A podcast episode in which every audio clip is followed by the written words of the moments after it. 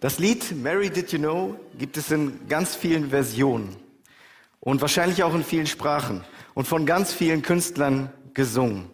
Ich habe ja auch mal im Internet so ein bisschen geschaut. Das wird auch von, äh, sage ich mal, in Anführungszeichen nichtchristlichen Künstlern gesungen.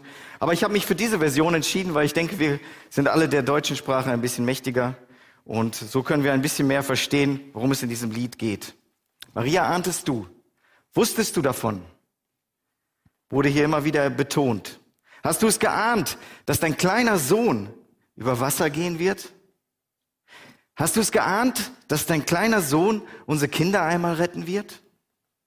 Dass dein Kind, dem du Leben gabst, einst dein Leben retten wird? Solche und noch mehr tolle Dinge werden in diesem Lied besungen. Noch ein paar Beispiele, dass Blinde wieder sehen werden, dass dein Sohn Sturm und Wellen zum Schweigen bringt, dass dein Kind dabei war, als die Erde gemacht wurde.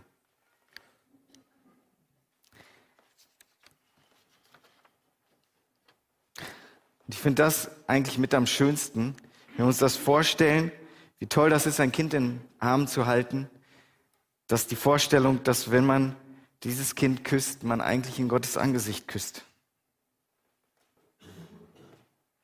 Der, Strum, der Stumme spricht, der Lahme geht, Tote stehen auf. In dem Lied geht es um die Allmacht und die Wunder, die Jesus getan hat. Vielleicht sind das wirklich die Gedanken der werdenden Mutter Maria gewesen. Wir wissen es nicht. Aber wir können mal schauen, was dazu in der Bibel steht. Und das möchte ich mit uns tun. Kurz noch zu den Hintergründen, zu der Zeit, die damals so, so war. König Herodes, König war Herode, der König war damals zu der Zeit Herodes. Die Römer waren die Besatzungsmacht. Zacharias war in dieser Zeit der hohe Priester. Und als er in seinem Dienst im Tempel dran war, hat er auf einmal während er das äh, Brandopfer vorbereitet, eine Begegnung mit dem Engel Gabriel. Ich, wir können davon, ja, wir können uns das eigentlich gar nicht vorstellen, so eine Begegnung zu haben. Hört sich auch so ein bisschen weit an. Aber dort war es so. Zacharias begegnet Gabriel. So, und er macht ein paar Ankündigungen, ein paar Weissagungen, dass seine Frau Elisabeth obwohl sie schon in der Zeit sehr alt ist, ein Baby bekommen wird. Und er gibt klare Anweisungen, was damals absolut nicht üblich ist, wie dieser Junge heißen soll. Dass er ihn Johannes nennen soll. Und noch weitere Ansagen. Und die möchte ich einmal mit uns in Vers 1 lesen. Und zwar aus Lukas Kapitel 1, Vers 17. Entschuldigung, Vers 17. Und da steht,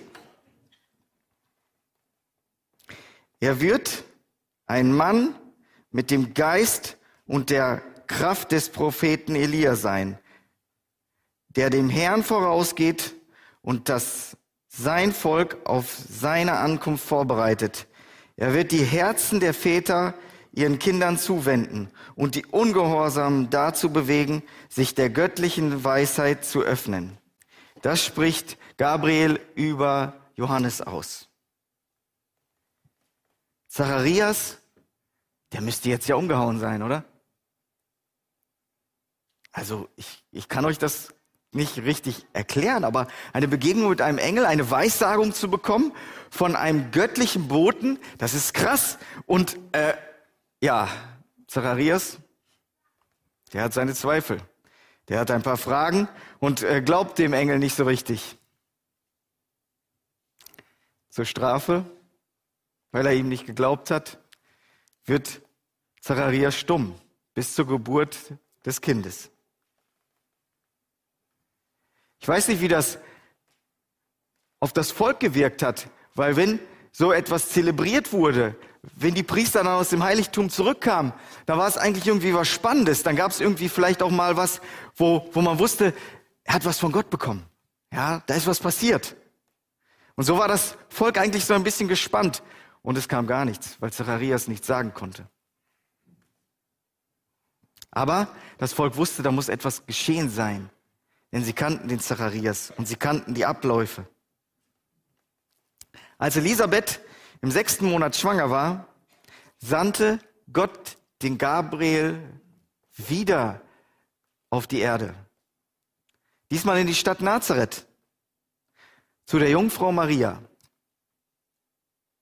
Der Engel gibt auch ihr Weissagungen von Gott, nämlich dass sie ein Kind bekommen wird. Ich weiß nicht, wie das so wirkt. Wir wissen, wenn wir weiterschauen, Maria war verlobt mit Josef und sie hat auch erstmal so ein paar Gedanken, wie soll das denn passieren und ähm, versteht das nicht ganz, weil sie halt auch noch nicht verheiratet ist und noch Jungfrau ist und so weiter und so weiter. Und der Engel gibt ihr aber den Moment und erklärt ihr das alles, nimmt sie also da nochmal mit rein. Und sie stellt sich Gott zur Verfügung. Ich möchte das nochmal lesen, und zwar die Verse 35 bis 38 in Lukas 1.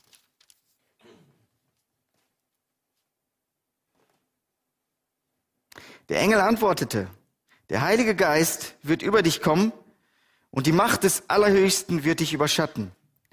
Deshalb wird das Kind, das du gebären wirst, heilig und der Sohn Gottes genannt werden. Sieh doch, deine Verwandte Elisabeth ist in ihrem hohen Alter noch schwanger geworden. Die Leute haben immer gesagt, sie sei unfruchtbar und nun ist sie bereits im sechsten Monat. Denn bei Gott ist nichts unmöglich. Maria antwortete, ich bin die Dienerin des Herrn und beuge mich seinem Willen. Möge alles, was du gesagt hast, wahr werden und mir geschehen. Darauf verließ der Engel sie.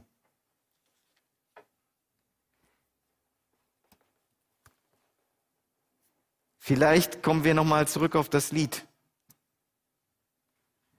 Wenn wir uns jetzt vorstellen, was in Maria danach vorgegangen ist, nach diesen Ankündigungen, nach dieser Weissagung. Sie bekommt mit, dass sie ein Kind bekommen wird.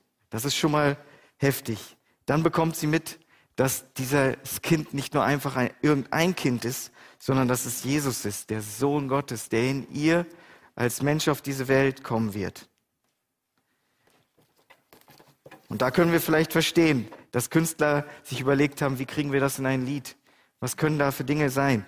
Flo hat es auch schon gesagt. Wir haben das Vorrecht, dass wir Jesus schon als Retter auf diese Welt erlebt haben, dass er schon für uns gestorben ist, dass er das Erlösungswerk schon vollbracht hat.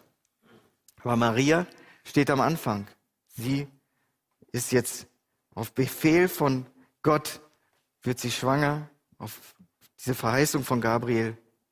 Und es passiert etwas Wunderbares. Dann besucht Maria, nochmal zur Geschichte, Elisabeth. Und es ist eigentlich auch kurios, was da passiert, denn Elisabeth ist wirklich schwanger. Und das ist ja nochmal so etwas, vielleicht hat Maria das erstmal nur gehört, das ist noch etwas, wo sie erlebt, es ist wirklich wahr. Es passiert wirklich. Dann passiert es auch mir. Denn ich glaube, als Menschen kennen wir das. Selbst wenn wir etwas hören, was passieren soll, haben wir trotzdem Zweifel. Geht es uns trotzdem damit vielleicht ein bisschen so, dass wir denken, passiert das wirklich? Vielleicht habe ich das nur geträumt, vielleicht ist es etwas, was ich gerne hätte, aber vielleicht passiert es mir ja doch nicht. Und hier begegnet sie Elisabeth oder besucht sie Elisabeth und Elisabeth spricht voll Heiligen Geistes aus und ruft ihr sogar entgegen, du bist von Gott gesegnet vor allen anderen Frauen und gesegnet ist auch dein Kind. Und Maria blieb dann drei Monate bei ihr. Bis hier einmal nochmal zu, zu Hintergrund, zu der Vorgeschichte. Ein Engel, der zwei Besuche bei zwei Frauen macht. Und alles verändert sich. Alles wird anders.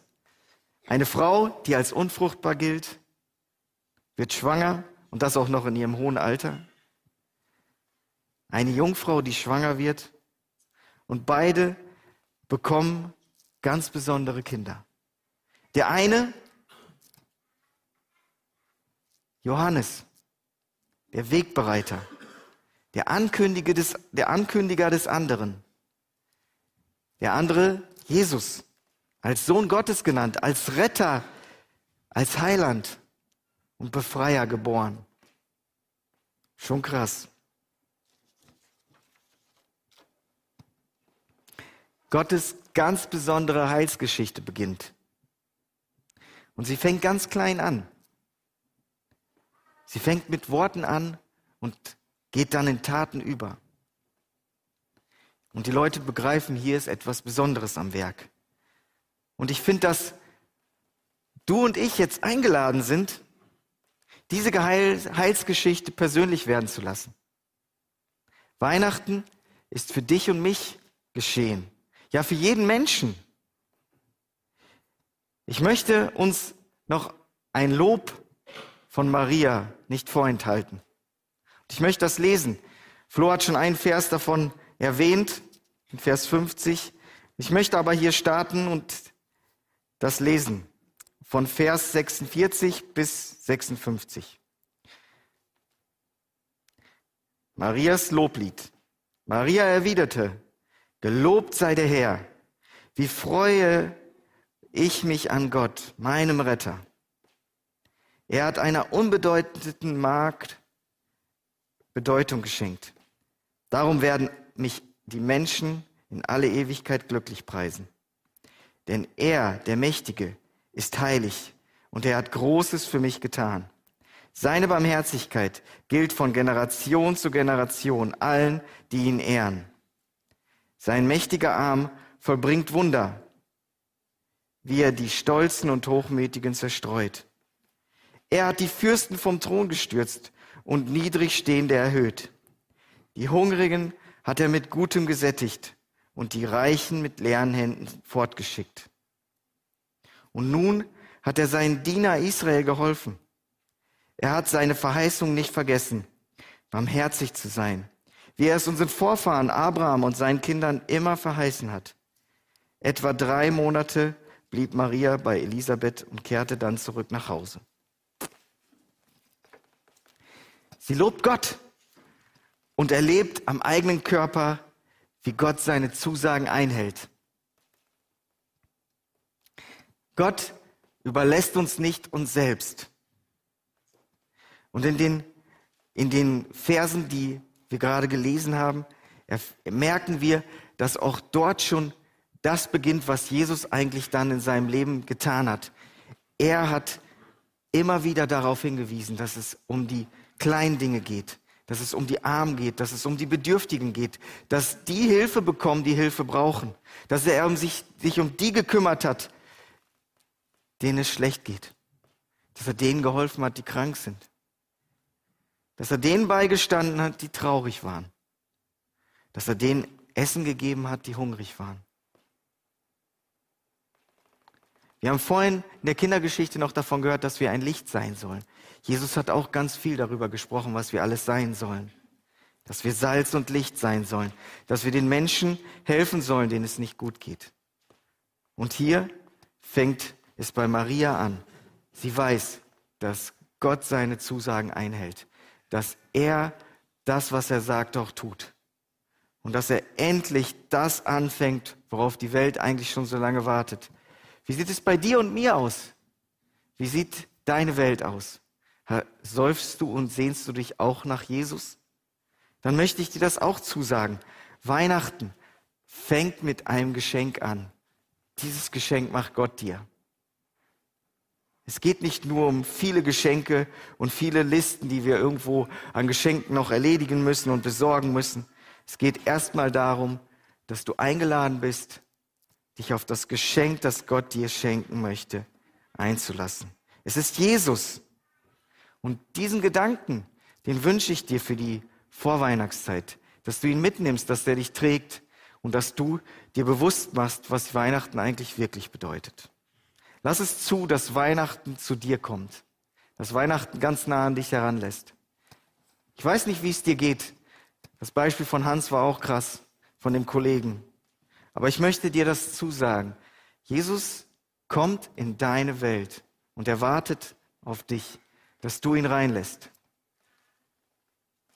Ganz persönlich kommt er zu dir als Kind in der Krippe.